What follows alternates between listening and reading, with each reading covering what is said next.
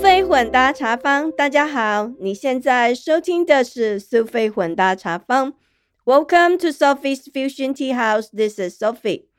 冬天天气冷，很多人爱吃火锅，喝口热汤，暖胃暖身，可谓冬天的美食，人人爱。台湾满街都是火锅店，各种口味、价格的火锅到处可见，食材口味任君挑选。从一般平价的一人一锅一百多元火锅，中等价位几百元的火锅，到精致按人头付费，动辄上千元一个的火锅店也有。火锅堪称台湾的国民美食，偏偏我们家的老公这位外国人，虽然热爱台湾美食，喜欢台湾文化，可是很奇怪，他跟火锅就是不对头。他对于这款。国民美食从来不爱，而且对于吃火锅还蛮多意见看法的。几次跟他辩论，虽然觉得他的理由听起来有点像歪理，不过冷静下来想一想，其实他的说理背后有蛮大的文化因素。难怪像他这么一位台湾控，热爱台湾，总是夸台湾好的人，却对火锅很有意见，也不爱吃。趁着天气冷，大家还蛮常吃火锅的。今天就跟大家聊聊吃火锅，从个人的生活经验谈谈外国人吃火锅的趣事，分享不同文化对于饮食的经验与看法。希望你会喜欢今天的内容。讲到吃火锅，不知道你有没有仔细想过，为什么你会喜欢吃火锅？究竟火锅有什么样的魅力，会让人百吃不厌？希望各位听众能给我留言，告诉我你的意见看法，与我分享你个人的一些经验跟趣谈。讲到为什么喜欢吃火锅，在我遇到我先生之前，我从来没有仔细想过这个问题。个人只是觉得吃火锅很方便、很简单，加上我爱吃海鲜跟丸子类的食材，就这么简单而已。例如吃单人锅，个人点自己爱的汤头，加上肉品。找到自己适合和喜欢的味道，特别是在天气冷的时候，从火锅里面捞出来刚煮好的食材，超级新鲜美味，感觉很舒服，很棒。如果是一些特制不加味精的鲜美的汤头，喝着热腾腾的汤，更是个中的美味。好的火锅汤就是人间极品，让人暖身又暖胃，不是只有满足口腹之欲。加上全身暖烘烘的，觉得整个人血液流通，全身通体舒畅的感觉真的很棒。但是外国人，我老公来看，为什么你们爱吃火锅？他总是无法理解。尽管以前在学校读书的时候，他也参加台湾学生的一些聚餐，不过在国外的部分，大部分都是吃 potluck，每人各带一道菜。所以他没机会在美国吃火锅。他第一次吃火锅是到台湾之后见识到台湾的火锅。记得当时我们全家一起到九份去拜访一个长辈，长辈带我们逛完九份之后，中午就近找了个店家吃简餐。那时候刚好是冬天，天气蛮冷的，我们刚好通通点了火锅。反正我们家这位外国人入境随俗，就跟大家一起吃一样的。当火锅端上来之后，他很意外，怎么是一人一锅，而且锅子下面还有火在烧呢？他看到我们每个人都把自己桌面上的菜丢到锅子里面煮，虽然他那一锅有我跟家人帮忙处理，但是他当场看的真是目瞪口呆。心中有非常多的疑惑，但是又不知道该怎么问。首先，他想，这样会不会太危险呢？火会不会烧到吃饭的人呢？那里面放的东西都是什么呢？有鸡、有鱼、有牛、海鲜、虾子、蔬菜，哇，真的是什么都有。那要怎么样才知道东西煮熟了没有？什么时候可以吃，什么时候不能吃呢？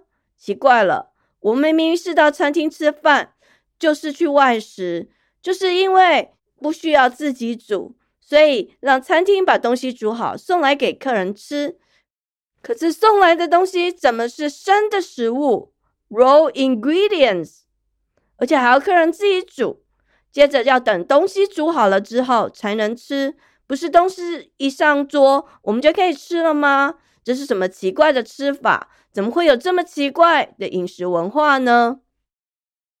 平常是好奇宝宝，喜欢问东问西的这位外国人，刚好这一次跟长辈是第一次见面，忙着聊天，长辈问东问西，问很多问题。他看我很忙，既要帮忙翻译，还要照顾小婴儿，所以当天很识相。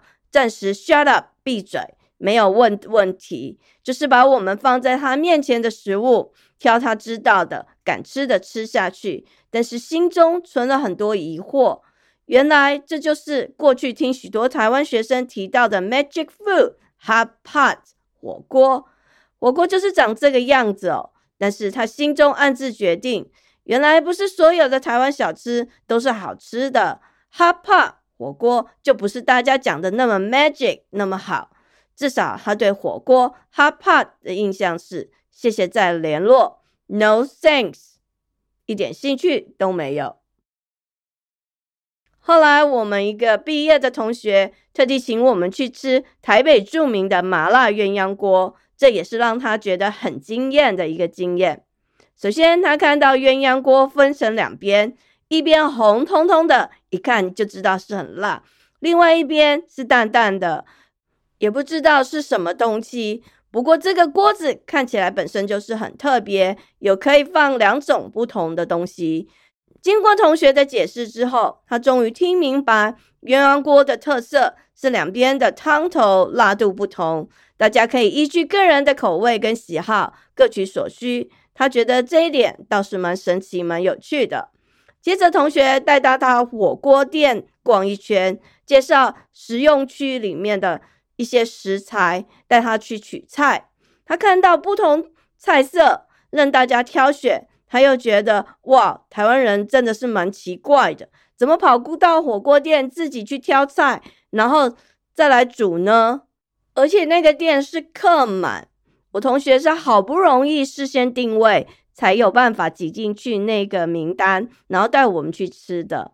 总之，他看到里面挤满了人，然后大家都坐在火锅前面拼命煮东西自己吃，他觉得蛮好笑的。他跟我开玩笑说：“哎呀，只差我们不用自己洗菜而已，这跟在家里吃饭有什么不一样？干嘛要来这里吃啊？”我当时只顾着吃，无言以答，也没有多做反应，反正就把它交给我同学就是了。之后，他看到我们边吃麻辣锅边流汗，这还有整个眼睛都起雾了，却看得不是很清楚。他觉得很好笑，这样子我们可以吃的这么开心哦。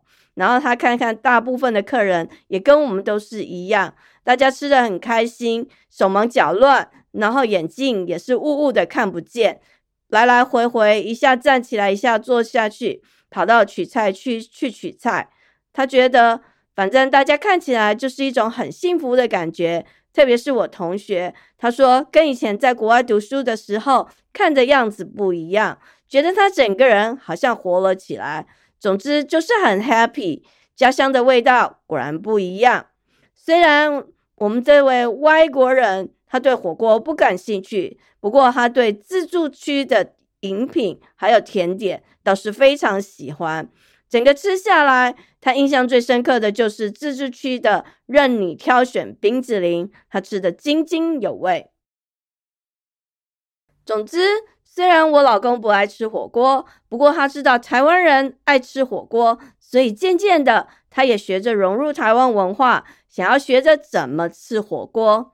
记得有一次，他试着开始要跟我们一起煮东西，而不是像以前大部分都是坐在那里。等大家把熟食放在一个固定的盘子，让他自己夹，或者我夹给他吃。但是对他来说，这才是挑战的开始。究竟该怎么做才能确定那些食物是熟的，哪些是生的？该怎么煮才算是煮好？对他来说，都不是一件很容易的事情。因为我们家这位外国人，他做事情总是有一定的程序。像是煮饭必须按照食谱，或者一些买回来的冷冻食品需要依照说明书的指示操作。例如加多少水、多少油、温度要调几度、时间要多长，就是一个步骤一个步骤的操作。如果没有这些 instruction，只是说明，他就会手足无措，不知道该怎么办。他并不了解煮菜、煮食那种差不多就好，反正就是这样，用眼睛看就知道了。等等，这些所谓的主食经验法则，所以吃火锅这种凭经验的吃法，对他来说其实还是蛮大的 challenge，很大的挑战，不容易。记得我们家这位外国人当时问我一个问题，他问我说：“为什么虾子会有两种颜色？”当时我整个人傻住了，因为我从来没想过为什么虾子会有两种颜色。你知道虾子为什么会有两种颜色吗？尽管我不曾认为那是个问题，不过，嗯，那却是一个好难的问题呀！哎呦，当时我实在想太多了，然后一时之间反应不过来，瞬间我有点头痛，然后仔细扫描了一下桌面上的食材，看看桌上的虾子，奇怪，我实在看不出来为什么会有两种虾子。因为我对食物不熟，所以有点心虚。当下我犹豫了一下，心中的小剧场开始启动，想说该怎么掰，跟他说是炒虾、西虾，可是我又不知道这些虾英文该怎么说。正当我在绞尽脑汁思索该怎么回答这个外国人的时候，我姐很直接的回答说：“因为一个是煮熟的，一个是生的。”哇，他当场救了我一命，真的是很精准的答案呢。虽然只有短短不到几秒钟的时间，但是我整个人就是脑死在那瞬间。答案虽然很简单，也很好笑，我居然想不到。更扯的是，居然没有看出来，原来虾子颜色不一样，是因为一个是生的，一个是熟的。不过仔细想想，可是对一个外国人来说，吃火锅真的是有点难，连生的跟熟的都搞不清楚。想要教他们煮火锅，还要解释该煮多久，什么时候熟，什么时候可以吃。天哪，我觉得这实在太难了。好在我们这位外国人对这样的挑战也不感兴趣，总算让我松了一口气。还是不用教他怎么煮火锅比较好。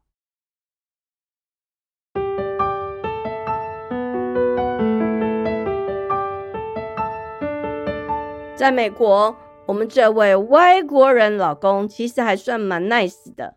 虽然他自己非常不爱吃火锅，但是他曾经费尽心思，千里迢迢带我们开了好几个小时的车，到芝加哥附近的火锅店吃火锅。吃了一次火锅后，虽然了解到他的一番好意，想要让我解解馋，我实在是盛情难却。不过，跟一群不吃火锅的外国人吃火锅，简直就是自虐的行为。嗯，我个人还是觉得不要去外面吃火锅好了。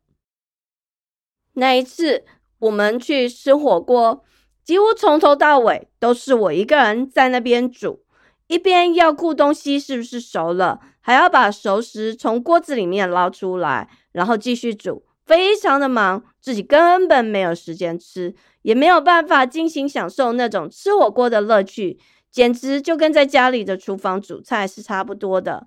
一个人在那边搞半天，旁边的外国人就等着食来张口，你还要跟他们解释东解释西的。倒也不是他们不想帮忙，是他们根本就不太会，只会越帮越忙。记得当时我们特地点了一个培根猪肉。那跟家里在平日吃的美式培根不太一样。本来这两个外国人非常不愿意吃，我这个平时不吃肥肉的人，也是在餐厅服务生的建议下，特地点了他们的特色招牌，想说难得来到芝加哥一趟，也许试试看。果然行家的建议是对的，那个肥肉相间，挑的刚好，肉片的薄度又切得非常得宜的。培根肉真的是不一样，简单穿烫一下，入口即溶，完全没有肥肉的油腻感，真的很好吃。第一片我吃了，大大赞赏之后，接着极力推荐两个外国人非吃不可。这下子可把自己搞惨了。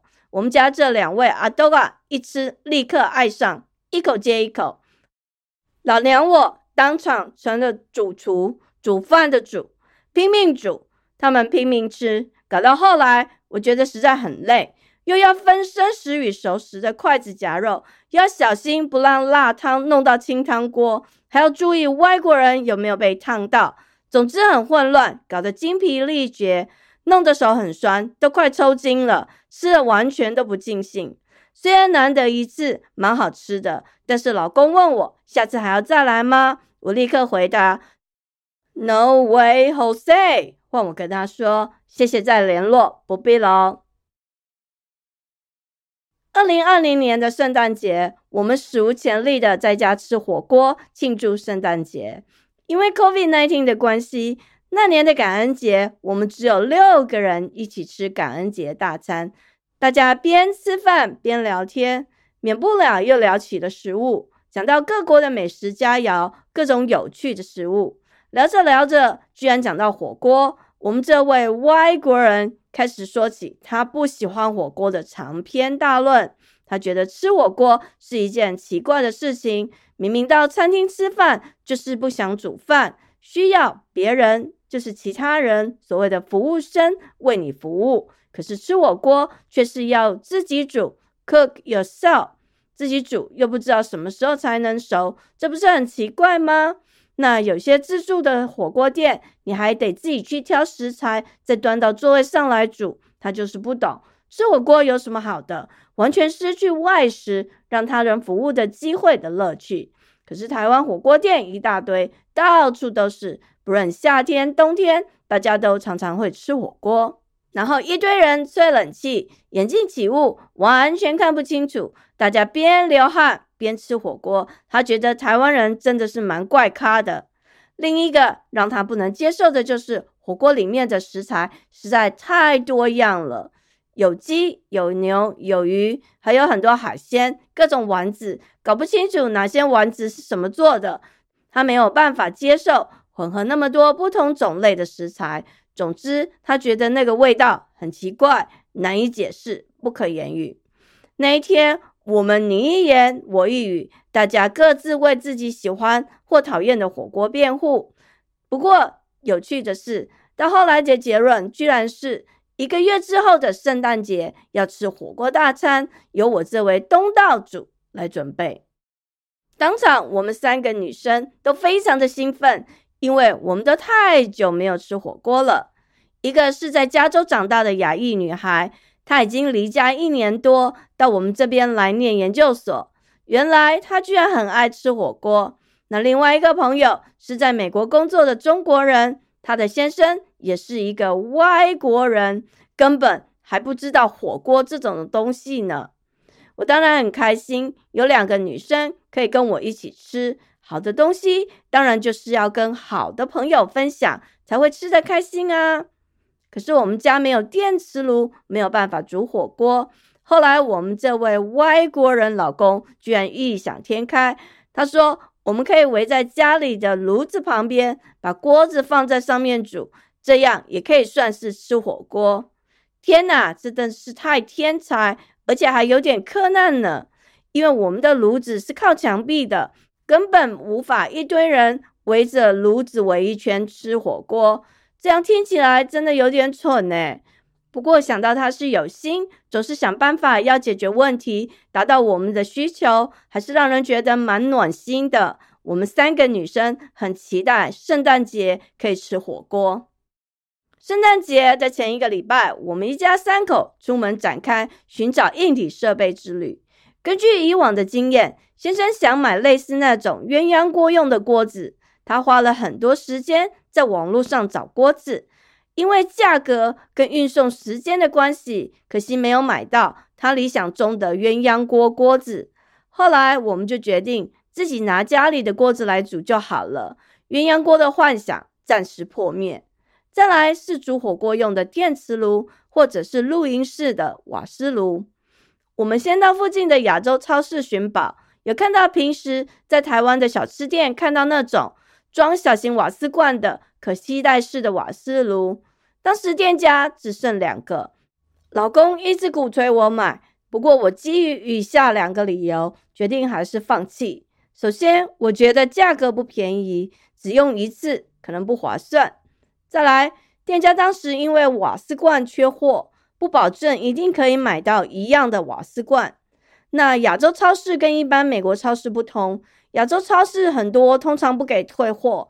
万一小型瓦斯罐买不到，瓦斯炉买回家又不能用，不能用也不能退货，那就惨了。所以我决定还是不要买。后来我们跑了好几家运动用品店去找类似的炉具，可惜都没买到，只好改找电磁炉。找了好几家，总算在 Target 买到一个，虽然是迷你型的，可是只是放在餐桌上加热，还算可以用，看起来还真有吃火锅的样子。我们就开心的等待圣诞节的火锅大餐。圣诞节那天，我特地准备了一些平常自己爱吃的海鲜丸子，还特地买了火锅肉。当然，也不忘为两位外国人老公准备他们可以吃的西餐。当晚，两个外国人先生看到几个女生异乎寻常的安静，刚开始半个小时几乎都没有讲话，专心的吃火锅。特别是加州来的那一个。大概真的是非常接近家乡的味道与感觉。他吃的整个脸红彤彤的，而且食量比平常大一倍，我们都很惊讶。